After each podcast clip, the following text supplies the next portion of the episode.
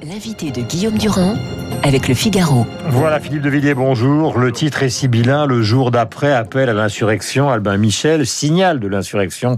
Pour être plus précis, vous parlez euh, d'un état de naufrage du pays et d'un état de naufrage généralement donc d'un peuple qui aurait perdu, puisque nous sommes sur l'antenne de Radio Classique, ses harmoniques. Euh, nous sommes sur une chaîne euh, musicale. D'où vient ce constat? Ben, il suffit de, de regarder, d'écouter. Hier soir, euh, en arrivant de, de ma Vendée, mhm. je regarde la chaîne d'infos, je vois ce qui se passe à Tourcoing, et j'entends des mots comme mortier, euh, embrasement pyrotechnique, policier euh, brûlé, Viry-Châtillon, mhm. euh, avec des jeunes, on appelle ça des jeunes, moi j'appelle ça des barbares, euh, qui sont euh, innocentés. Euh, un président de la République qui, dans la même journée, dans un grand journal du matin, comme on dit, euh, explique je veux une France paisible, et qui, dans le même temps, euh, euh sur un, écran d'une télévision américaine, explique qu'il faut déconstruire l'histoire de France. Vous m'entendez, Guillaume Durand? Donc, en fait, le, c'est simple.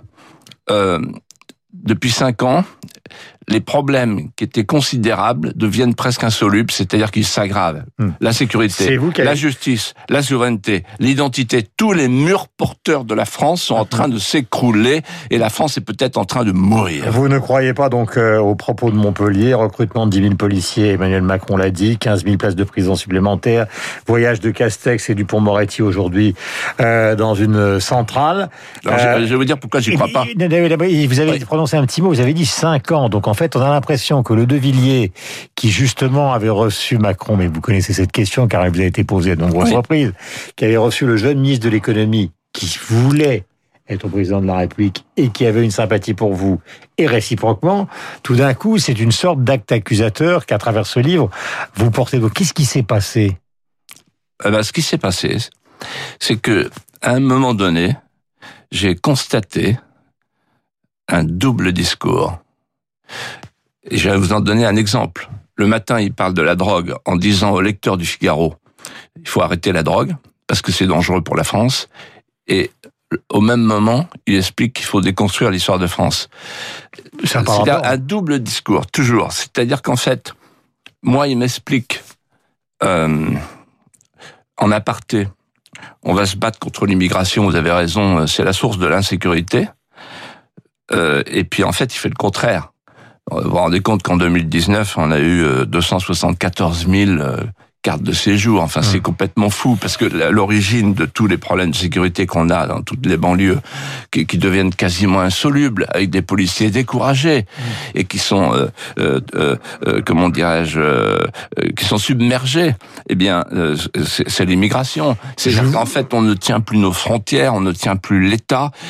L'angle mort de Macron, c'est le régalien. Guillaume Durand, vous savez très bien ce dont je parle. Le régalien, c'est-à-dire euh, la verticalité, l'autorité, la liberté, euh, la liberté de la nation, la liberté de l'État. Pourquoi vous l'avez pas perçu depuis le début, ça? Parce que là, vous êtes face à nous, on est un matin, non, alors, euh, alors, oui, c'est une très bonne question. Alors, je vous dire pourquoi? C'est que moi, je vous l'avez vu, vous avez dîné avec lui, vous avez, vous, vous l'avez pas soutenu, mais en tout cas, c'est en sortant de chez vous qu'il a dit qu'il n'était pas socialiste. Donc, d'une certaine manière, vous lui avez apporté non pas un soutien pour sa présidentielle, mais une certaine forme d'onction, parce que une partie de l'électorat de droite s'est dit, bah, s'il va voir De Villiers, c'est qu'au fond, euh, il n'est pas exactement ce qu'on croyait, c'est simplement un collaborateur de François Hollande. Et là, maintenant, vous êtes là avec la Kalachnikov et vous, vous lui tirez dessus. Ah ben parce qu'il m'a déçu, parce que, en fait, je vais vous dire une chose, moi, quand j'ai quitté la vie politique, je me suis dit, comme beaucoup de Français, il faut que ça marche.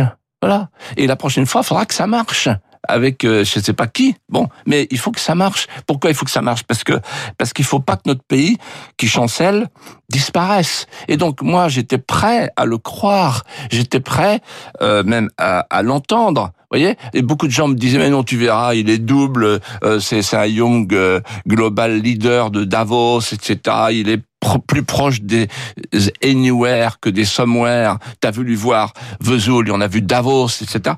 Et mais je me disais, ben oui, mais il faut quand même y croire. Il faut quand même que j'essaye de lui faire passer des messages. Et en fait, pendant longtemps, je, je, je, je pensais pouvoir l'influencer parmi d'autres, mais l'influencer, et notamment sur la question du défi migratoire. Mmh. J'ai pensé longtemps qu'il allait m'écouter. Et en je vous lis, moi, je vous lis, vous, parce que vous avez quand même été ministre, hein, euh, je vous le rappelle, avant l'aventure euh, du Puy du Fou. Vous parlez de Giscard, euh, parce que vous les alignez tous. Vous dites ça a été une immigration de peuplement. De Mitterrand, ça a été l'immigration de rédemption pour SOS Racisme. Chirac, ça a été l'immigration de la régénération. Sarkozy, ça a été celle de l'enrichissement. François Hollande, ça a été celle du clientélisme. Et avec Macron, donc, on est justement dans une volonté, au fond, d'aboutir à un monde qui soit un monde le plus ouvert possible. En fait, si vous voulez flinguez tous, vous flinguez aussi votre génération et vous flinguez les responsabilités que vous-même, pas dans ce domaine-là, puisque vous êtes ailleurs, vous avez aussi eu. Donc c'est une sorte d'aveuglement général. Alors, il n'y est pour rien donc, si on fait cette liste-là. Alors c'est très simple. Euh, tout a commencé avec Giscard. C'est-à-dire que Pompidou a eu la pression du patronat qui lui a dit il faut faire venir des gens du Maghreb parce qu'ils seront moins chers. Bon, il a résisté. François Sérac, le président du CNPF de l'époque, me l'a raconté. Quand Giscard est arrivé, Giscard Chirac, ils ont fait le regroupement familial. Et c'est de là que que, que, que, que tout que, que tout bascule. C'est à partir de ce moment-là que tout bascule, parce que le regroupement familial nous fait passer d'une immigration de travail à une immigration de peuplement. Et ensuite, on a eu effectivement les présidences successives mhm. qui ont ouvert la brèche jusqu'à euh, Macron, mhm. qui en fait a accepté l'idée de la migration de remplacement, c'est-à-dire l'idée que nous n'ayons plus de frontières. Je vous rappelle qu'il disait au moment, au début du Covid, le virus n'a pas de passeport. C'est-à-dire que pour lui, l'idée de frontière, qui est pourtant un filtre pacificateur, n'a pas de sens. Et quand il parle de la souveraineté européenne, par exemple, la souveraineté européenne, ça n'existe pas, car il n'y a pas de nation européenne, on le voit bien avec le vaccin, il n'y a pas d'État européen, et il n'y a pas de frontière européenne. Voilà. Mais euh, cette théorie qui est celle du grand remplacement, qui a été par exemple mise en avant par Renaud Camus, bon, elle est un peu, j'allais dire, racontée par. Non, elle n'a pas, elle pas été mise en avant par Renaud Camus. Enfin, elle a été explicitée. Non, elle, a été, elle a été euh, d'abord inventée par les Nations Unies, mmh. avant Renaud Camus. Mmh ça s'appelait la euh, replacement euh, migration. Mhm. C'est la, la, migration de remplacement. C'est mhm. l'ONU. Et Renaud Camus, avec son talent d'ailleurs, que, que je lui reconnais, a repris cette expression. Mais quand on dit oui, le grand remplacement Renaud Camus, c'est pas vrai. Non, pour, pour, le pour le pour le stigmatiser. Non, c'est pas vrai. Donc en fait, ce sont les Nations Unies, l'Union européenne toutes les élites globalisées, comme dirait Chevènement, qui sont parties du principe qu'il fallait une main-d'œuvre d'appoint, euh, compte tenu du chassé-croisé démographique, haute pression au sud, basse pression au nord, pour remplacer la main-d'œuvre manquante par une main-d'œuvre immigrée. et c'est là, c'est là, c'est le départ. maintenant, la situation, et, maintenant, on est dans une situation, Guillaume Durand, où il y a une dame musulmane sur les écrans qui dit ah, on manque de mixité. Ben oui, on manque de mixité parce qu'il n'y a, a, plus de blanchité. Il y, a, plus de Gaulois, hmm. voilà. Et, donc les Gaulois, ils sont partis. Elle déplore le manque de Pierre dans son éducation qu'elle a reçue comme jeune femme euh, pour ses enfants aujourd'hui. Mais euh, au fond, euh, c'est aussi un état. Vous, vous avez été en responsabilité. C'est aussi un état de fait que nous ayons une communauté française qui soit intégrée par des gens qui viennent d'un monde qui est le monde musulman, et ça représente des millions de Français. Donc aujourd'hui, si vous étiez au pouvoir, et d'ailleurs qui va être au pouvoir et défendre les idées de Philippe de Villiers ah, vous savez bien. Je peux vous, répondre si j'étais au pouvoir. Les clandestins, tout le monde est d'accord pour qu'ils repartent chez eux, hmm. et c'est très difficile. Mais ceux qui sont français aujourd'hui, ils sont français comme vous et moi. Alors, qu'ils soient vicomte de Villiers ou Guillaume Durand ou ou d'un autre, euh, ou d'autres origines, c'est exactement la même chose du point de vue de la légalité. D'accord. Alors, je vais vous dire ce que je ferais moi. Euh, Premièrement, je gérerai le flux pour pouvoir gérer le stock. Parlons de parler comme ça, mais il faut être très concret. C'est-à-dire qu'on arrête le flux. Parce que c'est le problème du nombre. C'est-à-dire qu'à un moment donné, euh, le nombre qui est quantitatif devient qualitatif. C'est qu'on ne peut plus gérer le nombre. Donc il faut d'abord gérer le nombre. Donc il faut arrêter, euh, il faut couper les pompes aspirantes. Mmh. Bon, une fois qu'on a fait ça, on impose en France le principe du code civil qui vient de la Troisième République et même d'avant, c'est le principe de l'assimilation. C'est-à-dire, toute personne qui est en France, qui soit euh, français de naissance ou français de branche, doit accepter sa mère adoptive, doit accepter la France. Qu'est-ce que c'est l'assimilation? C'est une histoire, un art de vivre et une langue. Oui, je et donc, les harmoniques tout et donc, voilà. Et donc, en fait, je suis persuadé, au risque de paraître naïf, que si on disait à tous les petits euh, Français de circonstance qui voudraient nous ressembler, mais qui ne nous connaissent pas. Voilà, vous avez vos gloires, vous avez vos saints, vous avez vos héros, vous avez vos, votre histoire. Eh bien, on va vous proposer la nôtre. Et vous allez voir, c'est une épopée, c'est une romance, c'est une chronique, c'est un légendaire. Oui, Je suis persuadé qu'on résoudrait une grande partie du problème. Oui, mais le problème, c'est que nos élites, là, qui nous écoutent, ben, j'espère que parmi eux, il y en a qui vont se lever pour dire ça suffit maintenant. Euh, faut arrêter de cracher sur la France. Voilà, c'est notre pays, c'est la mère. Alors, il y a la mère de sang et la mère adoptive. Mais la mère de sang, on l'aime, la mère adoptive, on l'adopte et on l'aime aussi. Sinon, on s'en va. Voilà. Ouais. Et donc, il Bah, faudra sont euh, qu'on fasse comme, comme, comme ça s'est fait avec les Italiens ou les Portugais entre les deux guerres. Il y en a, il y en a 3 millions qui sont arrivés d'Italiens et 2 millions qui sont repartis. Pourquoi? Parce qu'ils n'arrivaient pas à se faire aux mœurs de la France. Alors, que dire de, de, de ces gens qui viennent euh, des, des terres d'islam et qui voudraient nous imposer euh, la charia, euh, ça, et le djihad Mais vous, ça, c'est l'islamisme politique. C'est pas l'islam dans son ensemble. Alors, question, euh, parce qu'il faut pas rester euh, scotché sur l'immigration. euh, Vous parlez aussi, et d'ailleurs, c'est sur le, le terrain de la conversation politique. Oui, euh, il y a les problèmes de la délinquance. Vous avez aussi le, la tragédie du commerce extérieur. Là, je, je me pose, je, je me, je me positionne du point de vue des gens de droite. Vauquier dit le commerce extérieur, c'est une catastrophe. Vous avez la politique vaccinale, vous avez la politique industrielle, la 5G, etc. Tout ça n'a strictement aucun rapport avec l'immigration. Donc où est là-dessus la responsabilité?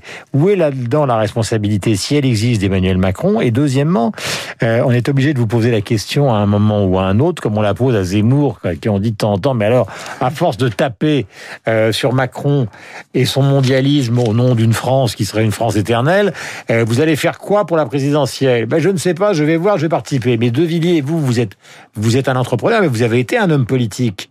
Donc il suffit pas de taper sur Macron pour, euh, pour euh, faire bouger une partie de ceux qui pourraient J'ai être amenés à vous J'ai lire. compris vos deux questions, je vais répondre. Alors, première question. Le, un pays qui perd sa souveraineté, vous avez été l'arbitre du débat Mitterrand, Seguin. Donc, vous savez de quoi je parle. 1992. On a fait un choix. L'euro. Alors, en 1992, le choix qui a été fait, c'est pas seulement l'euro, c'est le libre-échange généralisé. Mm. Et donc, euh, un pays qui ne restaure pas sa souveraineté, regardez ce que fait l'Angleterre, regardez, regardez un pays comme Israël avec le vaccin, euh, la, la souveraineté, c'est l'agilité. C'est-à-dire qu'une nation, comme disait Pasqua, euh, ce qu'une nation ne fait pas pour elle-même, personne ne le fera à sa place. Et donc, si demain on veut restaurer le pays, le rétablir dans, dans, dans, dans sa grandeur, dans sa puissance, il faut les atouts de la puissance et il faut commencer par être souverain. C'est-à-dire, c'est pas parce qu'on est souverain Mhm. qu'on va empiéter sur les autres. Mhm. Mais euh, euh, prenez par exemple la souveraineté européenne. Souveraineté militaire, ça n'existe pas, c'est l'OTAN. Souveraineté numérique, c'est les GAFA. Sou- souveraineté pharmaceutique, c'est la Chine. Ouais. Et donc, vous vous rendez compte qu'à partir de Oui, mais 1980... c'est la puissance économique qui Non, détermine. c'est la puissance là, économique. le- le- L'Europe a échoué. L'Europe a échoué. C'est la puissance économique qui détermine cette souveraineté. La puissance, eh ben, la puissance économique, elle passe en grande partie, pas uniquement, mais en grande partie Mm. par, par, par, par l'idée qu'on pense d'abord à soi-même. Par exemple, euh, un pays qui ne pense pas à ses stocks de médicaments, il est obligé en cas de pandémie d'aller ailleurs les chercher. Mhm. Et la mondialisation heureuse nous a fait croire qu'on allait entrer dans un monde heureux et qu'il suffirait de, de passer un coup de fil en Chine pour avoir les masques qui nous manquent. Non, c'est pas comme ça que ça marche. Les nations, Mhm. On s'est elles rendu compte. existent. Et les nations, comment Et les Français s'en sont rendus compte de tout ça. alors justement, très bien, absolument. Et, là, là, ce qui est, ce qui est frappant, vous voyez des, gens comme Bavray, etc. Qu'est-ce qu'ils disent? Ils disent les Français ont pris conscience avec le Covid du grand déclassement. Ouais, parce qu'on nous a menti en disant on a le plus grand système de santé du monde, on a euh, et puis l'âge post-industriel, on n'a plus besoin d'industrie, ça c'est tout faux, ils ont tout faux tous ces gens, mais c'est pas seulement Macron, c'est ça fait ça fait ça fait 40 ans que c'est comme ça depuis Mitterrand, voilà. Alors maintenant je réponds à votre deuxième question. Mais qui Vous, vous, vous- non, mais parce que, vous- non, mais- Comment qui- La question, c'est qui? Je, je vous Oui. sens bouillant d'enthousiasme et vous allez être. Non, non, vous êtes. La euh, question, la je- question, je vous écoute, j'ai du mal à vous entendre parce que vous avez un masque. Oui. Et justement, ça me permet de vous dire, euh, tant que le pays est masqué, Hmm. euh, il est quand même plus décent de laisser la question de la présidentielle de côté. En revanche, ce dont on peut parler, c'est la situation de la France. C'est ce qu'on fait ensemble tous les deux ce matin. Hmm. Bon, euh, moi je pense que la question de la présidentielle, c'est la question de la d'une politique de civilisation. Voilà. L'enjeu de la présidentielle, c'est une politique de civilisation. C'est-à-dire, ou bien on fabrique à nouveau des petits Français de désir, Mhm. ou bien on continue à laisser grandir des plantes d'hébétude qui promènent leurs étourdissements dans l'air je vais recevoir, je vais recevoir, alors j'enlève mon masque, Eugénie Bastier, la guerre des idées. Elle, elle rappelait dans un entretien qu'avait donné euh, au Figaro Nicolas Sarkozy il y a des années, il disait au fond, je suis un Gramsci de droite. Je sais très bien que je ne fais pas de la politique, mais que la politique, c'est d'abord et avant tout la bataille culturelle. C'est celle que vous êtes en train d'essayer de mener de votre point de vue, qui est celle de la droite. Mais moi, je reviens à la charge à un moment et on en termine. Il faut savoir qui, parce que ce discours, pardonnez-moi, mais Nicolas Dupont-Aignan tient le même, euh, Marine Le Pen tient le même, la bataille contre la cancel culture, Eugénie Bastier tient le même aussi. Donc à un moment, quand on a été un responsable politique, on doit, on se doit, euh, masque ou pas masque, de dire quelque chose. D'ailleurs, pour entendre votre réponse, moi, je veux bien enlever le mien 30 secondes. Ah ben là, je retrouve le Non, d'accord, mais vous- De Villiers fait quoi? Il y va, Alors- il vote pour quelqu'un, il appelle à voter pour Marine Le Pen, il fait quoi, De Villiers? Ben, euh, pour l'instant, on est à la première phase. Philippe Devier, il vous dit dans les yeux, euh, on va pas laisser faire. Voilà. On va pas laisser faire. Alors après, on va s'entendre. Vous allez vous entendre avec Ah ben, on verra. Avec les Républicains On verra. Non, non, mais là, attendez, vous permettez. euh, moi, je suis obligé de- non, mais vous Pardonnez-moi, posez- mais je suis comme obligé dirait Georges Marchais, vous posez vos questions et moi j'apporte mes Oui, mais réponses. je suis obligé de vous cuisiner un petit peu parce que si vous voulez, Oui. l'éventail est C'est un normal, petit vous faites votre, votre Non, métier. pas du tout, mais l'éventail est large. Eh, Je les comprends curiosité. Non, non, mais l'éventail est large. Oui. L'éventail est large à Oui. droite Et vous savez aujourd'hui. ce qui est frappant? En que tout cas, pas Macron. Là, on a j'écoutais Guillaume Tabar là. Ouais. Bon, ça me faisait marrer. Euh, bah, pas Guillaume Tabar, il est un journaliste très sérieux. Mais euh, la gauche, regardez, il ramasse les miettes, quoi. Hein Ou, euh, ils ramassent les miettes, quoi. Sont- les pauvres, voilà. Parce que parce que c'est fini, quoi. C'est fini. Mm. Ils ont ils ont tué le pays. Ils l'ont ils l'ont accablé. Ils en ont fait ils ont fait un pays euh, qui est à Mais feu et à sang. Hein et, et, et donc, et donc, ça va pas se passer à gauche, ça va se passer à droite. Voilà. Donc, Alors à après, droite, vous avez non, quoi mais Vous j'ai pas, Mac- j'ai pas tout à fait répondu. Ce Hein que, ce que je vous dis, c'est qu'il faut qu'on termine. c'est, c'est, Macron, c'est fini. Voilà. C'est fini, c'est, c'est la dernière illusion. Voilà. De cette gauche caviar euh, euh, qui, euh, euh, qui qui croyait à la sou- qui nous a fait croire à la souveraineté européenne, qui nous a fait croire à la start-up nation, qui nous a fait croire à la mondialisation heureuse, aux chaînes de valeur globale, à la religion des flux. Ça, c'est fini. Donc vous pensez que l'électorat de droite qui l'a suivi va revenir dans son camp, c'est-à-dire euh, du côté des Républicains ou du Bah, la, Rassemblement la national question clé de, de la présidentielle, c'est l'immigration. Donc, euh, euh, celui ou celle qui saura le mieux parler de cette question, euh, en, en donnant, euh, en donnant l'espoir que la France va se rétablir chez elle. Aujourd'hui, on a Et tous le sentiment d'être étrangers chez nous. Vous pourriez vous défendre Marine Le Pen? Ah non, mais j'en sais rien. Moi, je, la question ne, se pose pas pour l'instant. Elle se posera. Attendez, elle se pose quand dans on sera- mois. Elle se posera quand les Français retrouveront leur visage leur sourire et leurs paroles. Parce que pour l'instant, il n'est pas décent, Guillaume Durand. Je comprends votre empressement. Non, non, mais il n'est pas décent. Il n'est pas calme. décent que euh, dans le milieu politique et médiatique, on aborde la question de la présidentielle alors que les Français sont bâillonnés.